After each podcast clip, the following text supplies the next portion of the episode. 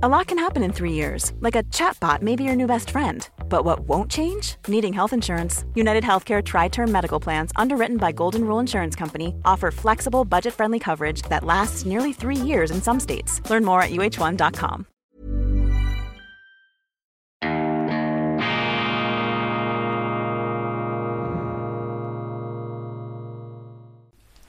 Grüezi miteinander. Einen wunderschönen guten Morgen, meine sehr verehrten Damen und Herren. Ich begrüße Sie herzlichst bei Weltwoche Daily, die andere Sicht. Unabhängig, kritisch, gut gelaunt am Montag, dem 11. Juli 2022. Ich hoffe, Sie hatten ein schönes Wochenende. Jetzt geht's wieder los. Wir sind in den Startpflöcken zur neuen Woche und ich wünsche Ihnen schon jetzt alles Gute. Die Außentemperaturen sind ja angenehm warm und sonnig und motivierend, um hier vor den möglicherweise wohlverdienten Sommerferien noch einen letzten Sprint hinzulegen. Mit Putin verhandeln, ja oder nein, das ist die große Frage der Schweizer Medien am Wochenende. Sie wird in aller Regel krachend verneint. Auf keinen Fall dürfen wir mit dem Teufel im Kreml an einen Tisch sitzen. Das wäre eine Wiederholung jener fürchterlichen Appeasement, jener Beschwichtigungspolitik der Engländer im Vorfeld des Zweiten Weltkriegs gegenüber Adolf Hitler, dem Inbild des Bösen und der Folie, die sich da immer äh, stärker in den Vordergrund schiebt, äh, in den medialen Berichten um den Mann, in Moskau zu charakterisieren. Das finde ich ja immer ganz gefährlich. Wenn Hitler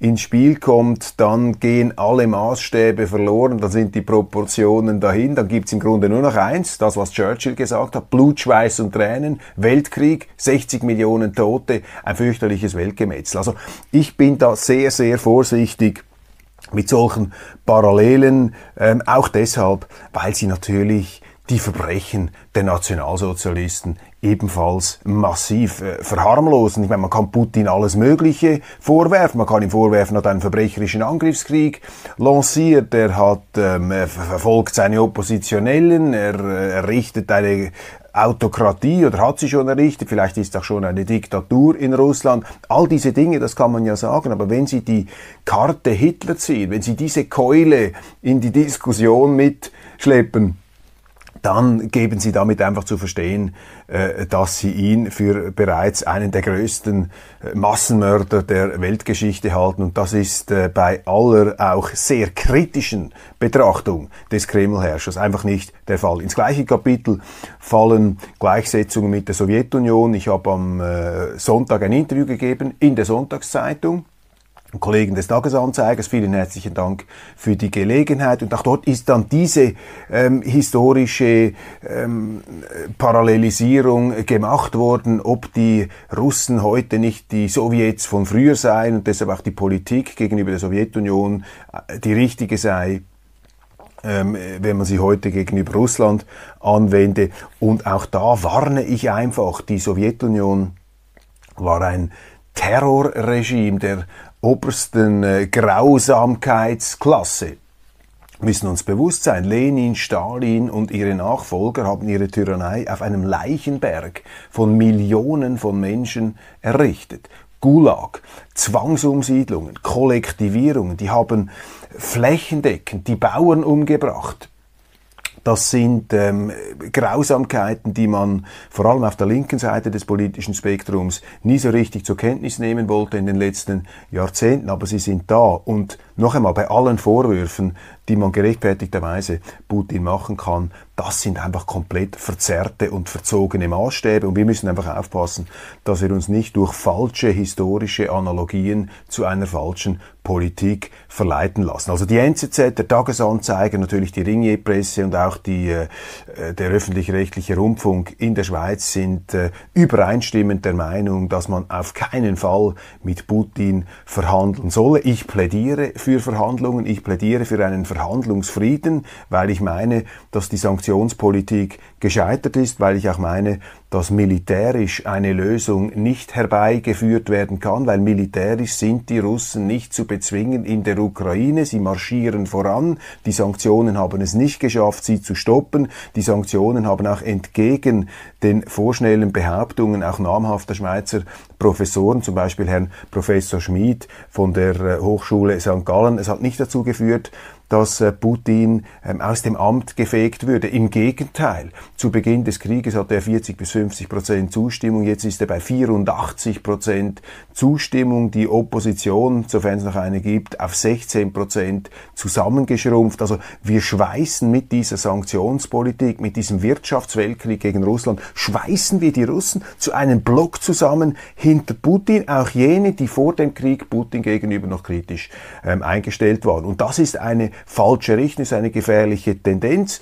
Ähm, das heißt, wir machen eine Politik, die keine Lösung bringt, die den Krieg nicht beendet, sondern verlängert, die ähm, Russland, die Russen zusammenschweißt in einem anti-westlichen Ressentiment, also kalter Krieg total. Und drittens, und das ist hier der ganz entscheidende Punkt, den ich im Folgenden machen möchte, mit dieser Politik riskieren wir nicht nur, sondern entfesseln wir eine gigantische Wirtschaftsrezession und wir stürzen die dritte Welt in eine Hungerkatastrophe, wie es sie seit 60 Jahren nicht mehr gegeben hat. Und das ist vielleicht der wichtigste Punkt, den ich äh, in der heutigen Sendung mitgeben möchte. Wir müssen doch im Westen, auch in der kleinen Schweiz, die hier nur ein kleines Schärflein zu diesem Wahnsinn beiträgt, wir müssen doch aufpassen und wir müssen uns bewusst sein, was die Konsequenzen unseres Handelns sind. Wir können uns nicht einfach hinstellen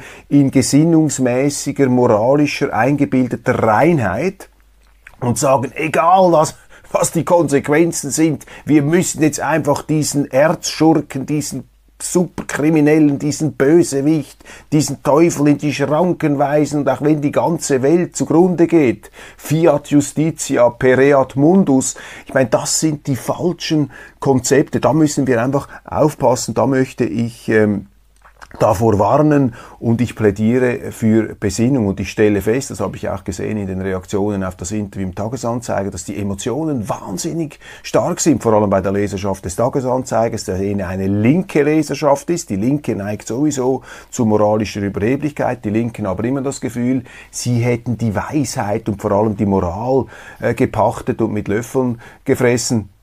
Und deshalb ist jeder Andersdenkende, jeder, der es anders sieht, sieht es nicht einfach nur anders, sondern ist automatisch auch ein schlechterer Mensch. Das ist sowieso eine äh, mir etwas fremde Betrachtungsweise, aber tant pis, so äh, gibt es dann halt unterschiedliche ähm, Sichten hier. Ähm, und, und ich glaube, es ist wahnsinnig wichtig, hier in dieser äh, betonierten öffentlichen Meinung ein paar Punkte dagegen ähm, äh, zu halten. Punkt eins Jetzt aus westlicher Sicht, westlicher Sicht gesprochen, aber auch aus äh, schweizerischer Sicht, Europa, EU, Amerika. Ich meine, das sind ja ähm, Staaten, die global eine vorbildliche Rolle einnehmen möchten, auch Softpower ausüben möchten, die ähm, eine ja, Führungsrolle global zeigen möchten. Und wenn sie das machen wollen, dann äh, haben sie natürlich darauf zu achten, dass die Konsequenzen ihrer Politik für all die Leute, denen sie ein Vorbild sein wollen, dass diese ähm, äh, Politik dann diese, ähm, ja, dieses Publikum nicht in die größte Katastrophe stürzt. Und meine Befürchtung ist eben, dass dies ähm, der Fall ist. Erstens, ich glaube, wir unterschätzen total ähm, die Bedeutung Russlands in der ganzen ähm, Versorgungs- und Lieferkette der globalen Wirtschaft. Wir beschwichtigen uns mit der Feststellung, dass äh, das Bruttosozialprodukt Russlands ja, nicht sehr groß ist, Italien, nicht ganz äh, Texas. Und so glaubt man, wir schaffen das, so glaubt man hier eine Politik der totalen Isolation betreiben zu können. Das funktioniert allerdings nicht, denn Russland ist nicht isoliert. Und zweitens ist Russland in sehr, sehr vielen ähm, Bereichen ganz massiv ähm, integriert in diese globalen Leaderkräften. Ich habe mir ein paar Notizen ähm, äh, gemacht. Zum Beispiel äh, Gas und Öl ist klar, aber äh, auch bei Metallen ist Russland ein ganz wichtiger Lieferant. Getreide, ähm, die ganze Frage der Dünger, Kohle, ähm, Zinn, Zellulose, Fisch, ähm, Meeresfrüchte, ähm, landwirtschaftliche Produkte. Russland ist enorm wichtig.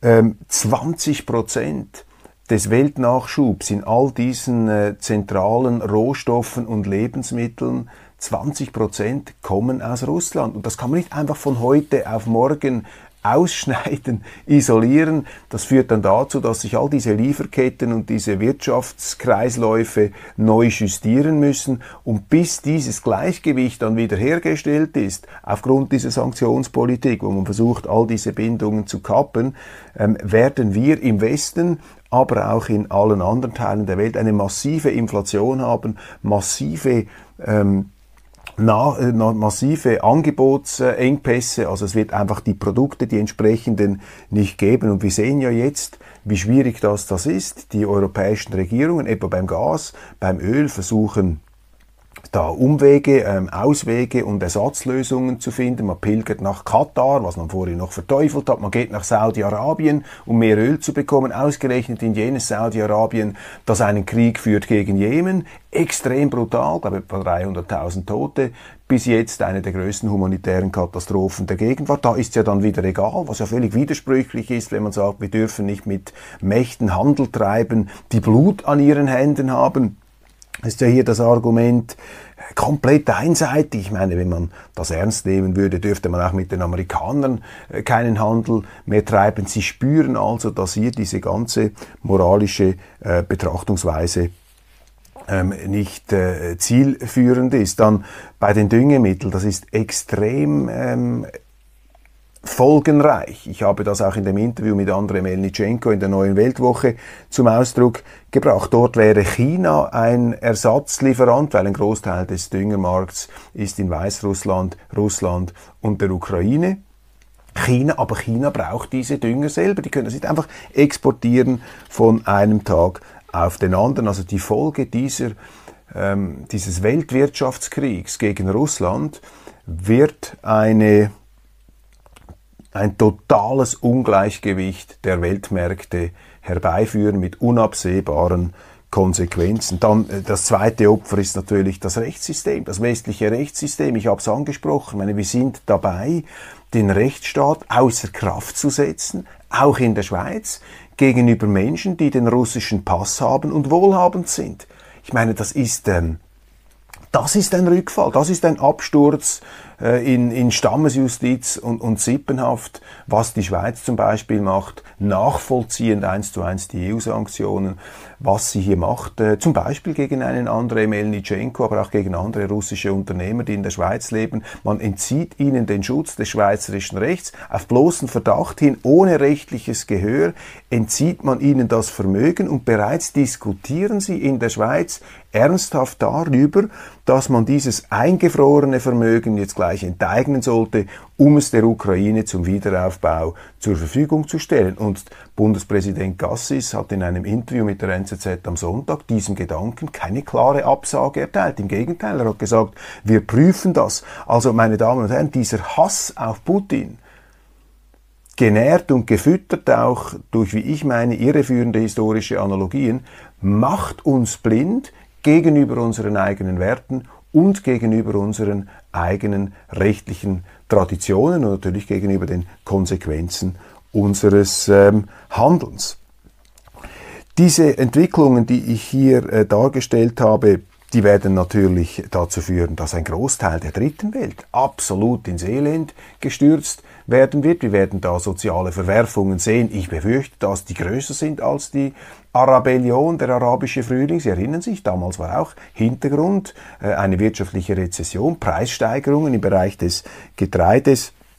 Das wird ähm, ganz äh, massiv sich verschärfen. Also die Hitze, die soziale Hitze, die politische Hitze auf diesem Planeten wird zunehmen. Wir werden äh, Migrationsströme sehen und, und, und. Alles eine Folge dieser Politik, die nicht geeignet ist, Putin zu stoppen, die nicht geeignet ist, diesen Krieg zu ähm, beenden.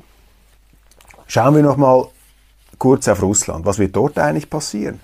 Machen Sanktionen. Diese Sanktionen schaden natürlich Russland. Sie schaden möglicherweise dem Westen mehr als Russland, aber sie schaden natürlich Russland auch. Und wem schaden sie am meisten? Sie schaden den privaten Unternehmen am meisten.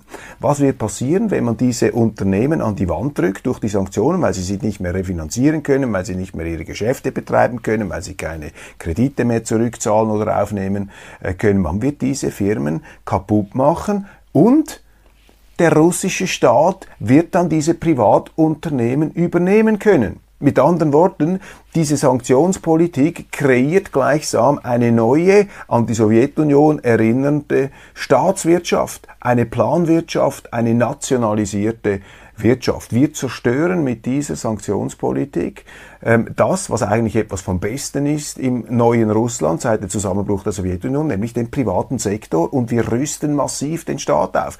Etwas, was möglicherweise, wenn das seine Absicht ist, ein äh, Präsident wie Putin sowieso insgeheim, insgeheim immer hoffte, dass er die Macht unabhängiger Unternehmer äh, zurückdämmen kann, durch beispielsweise die Übernahme ihrer Firmen unter einer extremen ähm, kriegerischen und auch wirtschaftlichen Stresssituation. Das heißt also, wir zerstören im Prinzip das Beste an Russland durch unsere Politik, die Cool fact a crocodile can't stick out its tongue. Also, you can get health insurance for a month or just under a year in some states. United Healthcare short term insurance plans, underwritten by Golden Rule Insurance Company, offer flexible, budget friendly coverage for you. Learn more at uh1.com. Quality sleep is essential. That's why the Sleep Number Smart Bed is designed for your ever evolving sleep needs. Need a bed that's firmer or softer on either side? Helps you sleep at a comfortable temperature? Sleep Number smart beds let you individualize your comfort so you sleep better together. JD Power ranks Sleep Number number 1 in customer satisfaction with mattresses purchased in-store. And now, save 50% on the Sleep Number limited edition smart bed for a limited time. For JD Power 2023 award information, visit jdpower.com/awards. Only at a Sleep Number store or sleepnumber.com. den Kreml schwächen sollte, aber den Kreml immer mächtiger macht. Oder um es noch etwas weiter zu treiben, wir kreieren möglicherweise eine neue Sowjetunion, ein Monster, ein planwirtschaftliches Monster, das aber nicht wie die Sowjetunion in der Schlussphase äh, geriatrisch, sklerotisch, verkalkt und, und kaputt ist, sondern eine moderne Sowjetunion mit einem äh, dann extrem mächtigen Staat und einer Bevölkerung, die aufgrund des berechtigten Gefühls hier pauschal und kollektiv ungerecht bestraft worden zu sein, in einer Gefühlsmischung von Ressentiments und Hass auf den Westen sich dann auch noch hinter diesem aufgerüsteten Kreml äh, schart. Also das Szenario, das ich hier sehe. Ähm, ich meine, wir schaffen das, was wir auf keinen Fall haben wollen, nämlich eine neue ähm, ja, Sowjetunion äh, ohne Privatsektor, extrem dunkel, extrem äh, autoritär und ja, äh, eine riesige Bedrohung dann tatsächlich für den Westen. Ich halte das für ähm, sehr gefährlich und was noch dazu kommt, das könnte dann eine neue Sowjetunion, eine Neo-Sowjetunion sein, ähm, die sich äh, großer Unterstützung weltweit erfreut, weil die Politik, die der Westen jetzt macht, ja nicht nur den Russen schadet, sondern auch vielen Ländern in der sogenannten dritten Welt, in der äh, sich entwickelnden Welt. Und wenn unsere Politik auch dazu führt, und ich gehe davon aus, dass sie dazu führen wird, dass eben auch all diese Drittweltländer sich dann äh, in diesem Ressentiment auf den Westen, in dieser äh, offensichtlichen Heuchelei, die der Westen auch an den Tag legt, Doppelmoral, Stichwort Saudi-Arabien, da macht man Geschäfte, obwohl sie einen Krieg führen, beim anderen macht man es nicht, ähm, da, da schafft man geradezu eine, einen Weltblock gegen den Westen. Das ist eine sehr gefährliche ähm, Entwicklung, dass also Russland, ein dunkleres Russland, ein noch autokratischeres Russland, ein äh, der Sowjetunion in vielerlei Hinsicht äh, ähnlicheres Russland sich zu einer Führungsmacht der dritten Welt aufschwingen könnte. Gegen den Westen und Russland ist keine demokratische Macht und das kann uns nicht egal sein. Wir wollen ja nicht die Antidemokratien aufrüsten. Da bin ich einig mit denen, die jetzt für den Krieg äh, plädieren gegen Russland, für den totalen Wirtschaftskrieg. Aber wir müssen einfach aufpassen, dass das, was wir jetzt für richtig halten, nicht genau das produziert, was wir am wenigsten ähm, wollen, eine globale Militarisierung. Auch das ist äh, natürlich hier die ganz große Gefahr. Ich äh, kann hier auch daran erinnern, dass eine Sanktionspolitik noch nie erfolgreich war. Ich habe die Beispiele auch zusammengetragen. Japan in den 30er Jahren, Kuba, Iran, Nordkorea, Venezuela, China. Das hat immer gezeigt, dass Sanktionen nichts bringen. Sie stärken in aller Regel die Regime, die sie stürzen wollen und vor allem sie zerstören die Kräfte der Zivilgesellschaft, den privaten Sektor, also die Grundlage von all dem, was eigentlich für die Zukunft ein entsprechendes Land wie Russland zum Positiven verändern könnte. Anstatt Russland zu isolieren, sollte man doch mit Russland zusammenarbeiten. Man sollte auch schauen, dass möglichst viele Russen, junge Russen, Russinnen im Westen studieren, damit sie diese Ideen nachher zurückbringen in ihr Land. Also diese Konfrontationsstrategie, meine Damen und Herren, ist aus meiner Sicht geeignet, wirklich ein äh, fürchterliches weltweites äh, Desasters, äh, Desaster herbei ähm, zu führen. Was muss man machen? Ja, auf keinen Fall äh, kann man ein Interesse daran haben, ein zentralisiertes ähm, mobilisiertes und feindliches Land äh, mit 150 Millionen Einwohnern und den größten Rohstoffreserven zu züchten. Das dürfen wir nicht tun. Wir müssen von dem abkehren. Ich glaube, der Westen muss eine Politik machen, die die freiheitlichen Kräfte in Russland stärkt, die den privaten Sektor in Russland stärkt, die eben differenziert zwischen der Regierung und der russischen Bevölkerung. Das wird zwar immer wieder betont in äh, schönen Reden, aber man macht es eben nicht.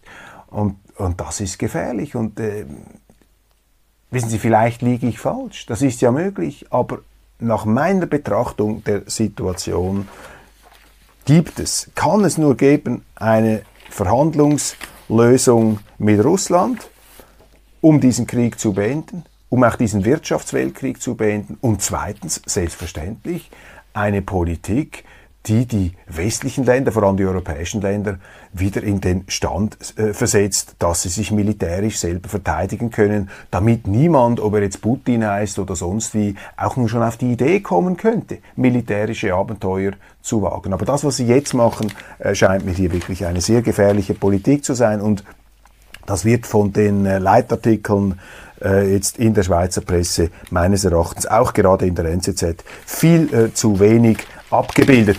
Das große Interview mit Ignazio Cassis in der NZZ am Sonntag, da habe ich das äh, Wesentliche äh, vielleicht schon herausgezupft hier, dass der Bundespräsident jenen Bestrebungen diesen russischen Unternehmern, die in der Schweiz leben, einfach das Geld wegzunehmen, wirklich zu enteignen, dass er dieser Idee nicht eine glasklare Absage erteilt, das finde ich schon erschütternd. Das zeigt Ihnen auch, wie weit wir uns selber hier aufgrund dieser Emotionen vom Rechtsstaat entfernt haben. Gasengpass, Bundesrat und Branche schieben sich die Schuld zu, jetzt auch noch der Gewerbeverband, der sich äh, in die Debatte einmischt. Äh, wir haben eine Kakophonie in Bern zum Thema Stromversorgung, zum Thema Energieversorgung. Wir sehen jetzt die Konsequenzen einer irregeleiteten Energiewende, die ein Energie Ende heraufzubeschwören droht und anstatt die Führung zu übernehmen, hier in diesem Sektor ganz klar jetzt Lösungen aufzuzeigen,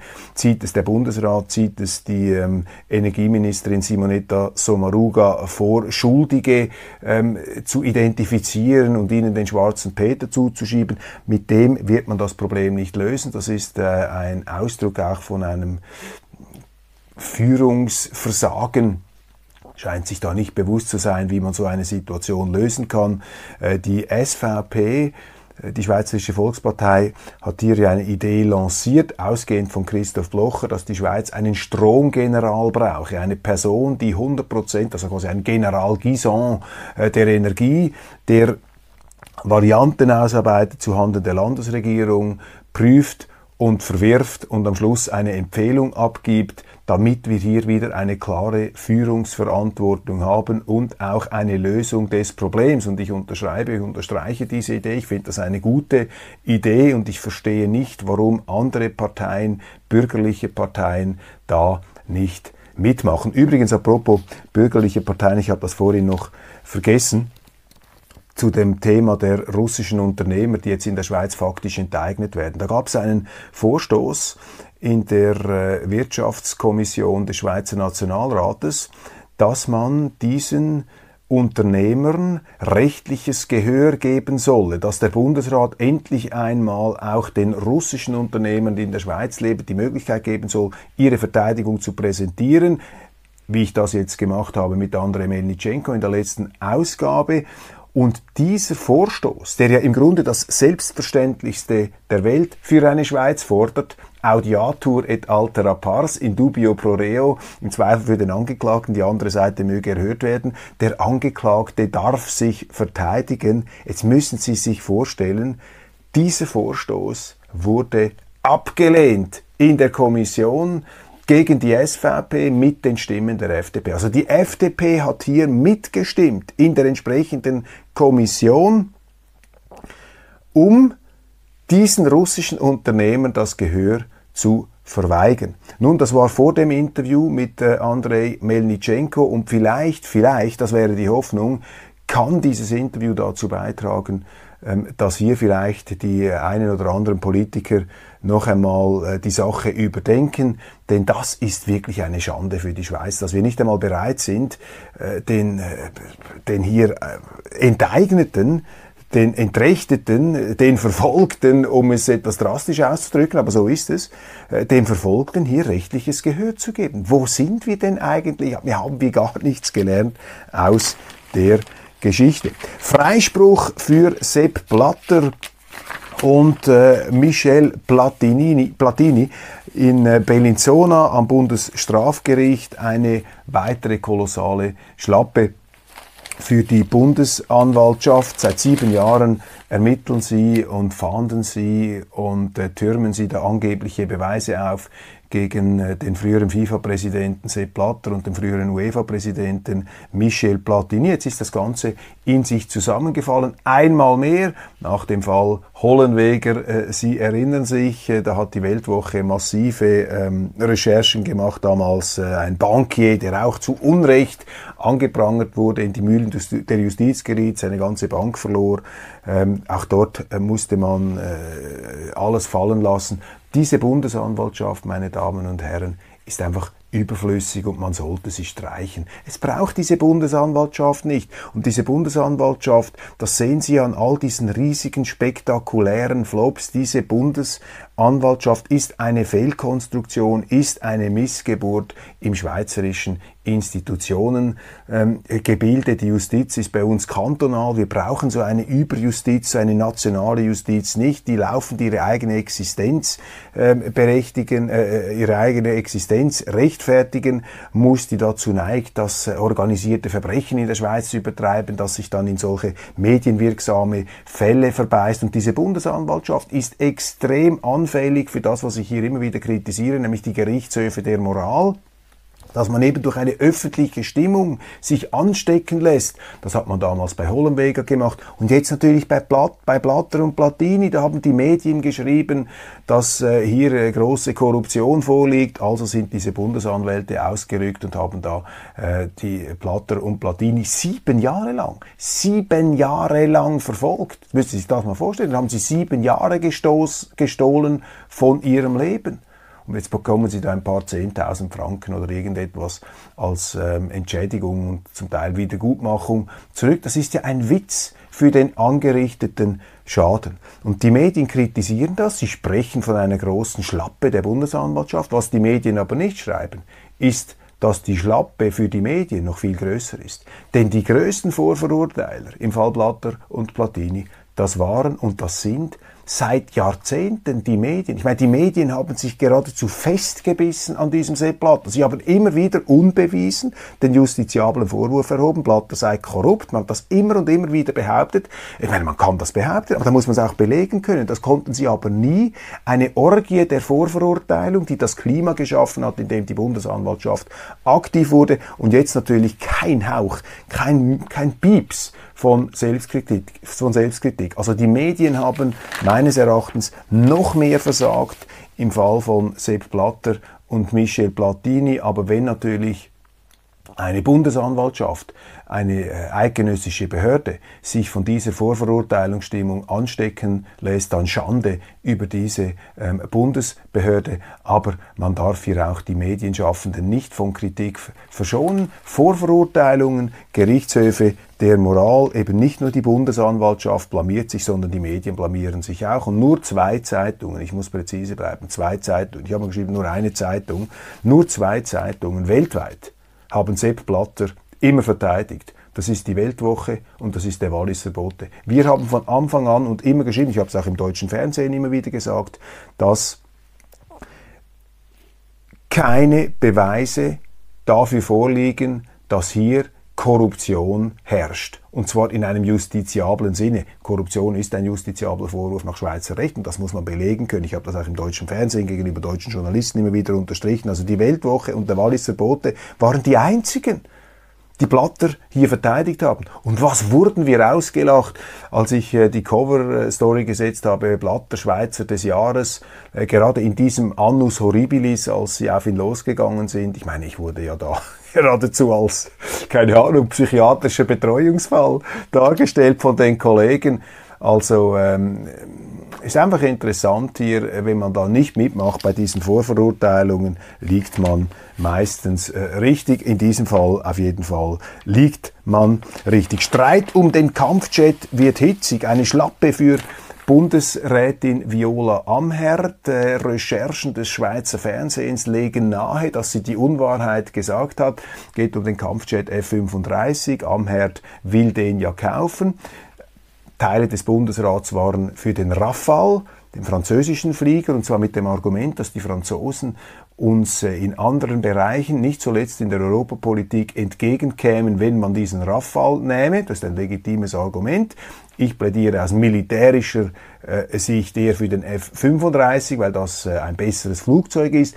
Ähm, jetzt aber ist herausgekommen, dass Frau Amher möglicherweise die Unwahrheit gesagt haben könnte bei äh, diesem ganzen Dossier Rafale F-35. Es sei ja nicht bekannt gewesen, dass da über äh, solche ähm, Entgegenkommen und solche ähm, Handreichungen verhandelt worden sei. Das ist offensichtlich widerlegt. Zweitens kommt die eidgenössische Finanzkommission zum Schluss, dass der Preis für den F-35 doch nicht so fix sei, wie das das Departement am Herd behauptet, dass es also teurer werden könnte. Und drittens ähm, ist noch ans Tageslicht gekommen, dass das Departement am Herd bei einer renommierten Anwaltskanzlei für ein zwei seitiges Gutachten 550.000 Franken ausgegeben hat. Das sind doch einige ähm, äh, happige Fakten, die jetzt zu diskutieren geben und im äh, Ausgang davon hat jetzt auch eine Art Streit eingesetzt im Bundesrat, eine Auseinandersetzung. Sie sehen also nicht nur in Deutschland, ähm, ist, ist es etwas, äh, ähm, geht es ab und zu hoch her äh, ums Verteidigungsdepartement. Auch in der Schweiz ist hier einiges nicht im Grünen. Wirtschaft und Bauen schließen neue Allianz gegen Rot-Grün. Das ist bemerkenswert. Die ähm, großen Wirtschaftsverbände, Arbeitgeberverband, Economy Suisse und der Schweizer Bauernverband geloben eine Zusammenarbeit, um das rot-grüne Übergewicht im Parlament zurückzudämmen. Als unternehmerisch äh, denkender und wirtschaftsfreundlicher Schweizer ist mir das natürlich sympathisch. Und äh, mal sehen, ob auch die Bodenständigkeit der Bauern hier etwas hineingetragen werden kann in die zum Teil etwas zur Abgehobenheit neigenden Wirtschaftsverbände. Zum Schluss noch, äh, Novak Djokovic gewinnt Wimbledon in einem äh, doch insgesamt äh, sehr, sehr fairen Final. Man hatte erwartet, dass da das Enfant terrible aus ähm, Australien, Nick Kyrgios, wieder irgendeine Riesenshow abzieht. Dazu kam es nicht. Auch ein sehr schöner Austausch am Schluss des Finals zwischen Djokovic und Kyrgios. Zwischen den beiden äh, ist ja nicht immer alles so wunderbar und rund gelaufen. Da gab es etliche persönliche Spannungen. Aber wie sie nach diesem äh, doch auch nervenaufreibenden Final sich scherzend und charmant da die Bälle zugeworfen haben, jetzt im verbalen Sinne, das fand ich äh, sehr, sehr schön und das war ein Highlight des gestrigen Sonntags. Ähm, das ist Sportsgeist und der Novak Djokovic, der ja da auch in den Medien immer wieder aufs Schlimmste vorverurteilt und heruntergestampft wird. Er weist sich einfach als einer der ganz großen Champions der Gegenwart. Und es wäre vielleicht langsam Zeit, dass man ihm, auch ihm, den Respekt äh, gibt, den, der ihm zweifellos gebührt. Und nicht nur dem Roger Federer, der ja auch großartig ist und nichts gegen Federer, Nadal, der Schmerzensmann aus Spanien, ebenfalls beeindruckend, aber Novak Djokovic, Entschuldigung, ist doch toll. Und ich sage Ihnen einfach, äh, das ist ja mein Eindruck hier. Es gibt in unseren Medien, in unserer westlichen Kultur, westeuropäischen Kultur, gibt es einfach ein antislawisches Ressentiment. Hat einfach etwas gegen die Slawen, gegen die Russen, gegen die Jugoslawen, die Ex-Jugoslawen. Das ist irgendwie tief drin, das kommt äh, aus der Geschichte heraus und ich plädiere für die Überwindung solcher Ressentiments und man soll aufhören, all diese Altlasten der Geschichte und diese Vorurteile auf Tennis-Champions wie einen Novak Djokovic zu projizieren. Also von unserer Seite herzliche Gratulation und äh, vielleicht haben Sie ja die Gelegenheit auf YouTube noch diesen kleinen ähm, Austausch bei der Siegerehrung sich anzuhören. Wirklich äh, ja fast schon herzerwärmend, wie die beiden äh, da miteinander gesprochen haben. So, das war's von Weltwoche Daily, meine Damen und Herren, äh, mit einer etwas ausführlicheren äh, Betrachtung zu den äh, Auswirkungen des Kriegs in der Ukraine. Ich danke Ihnen für die Aufmerksamkeit und freue mich, wenn Sie morgen wieder dabei sind.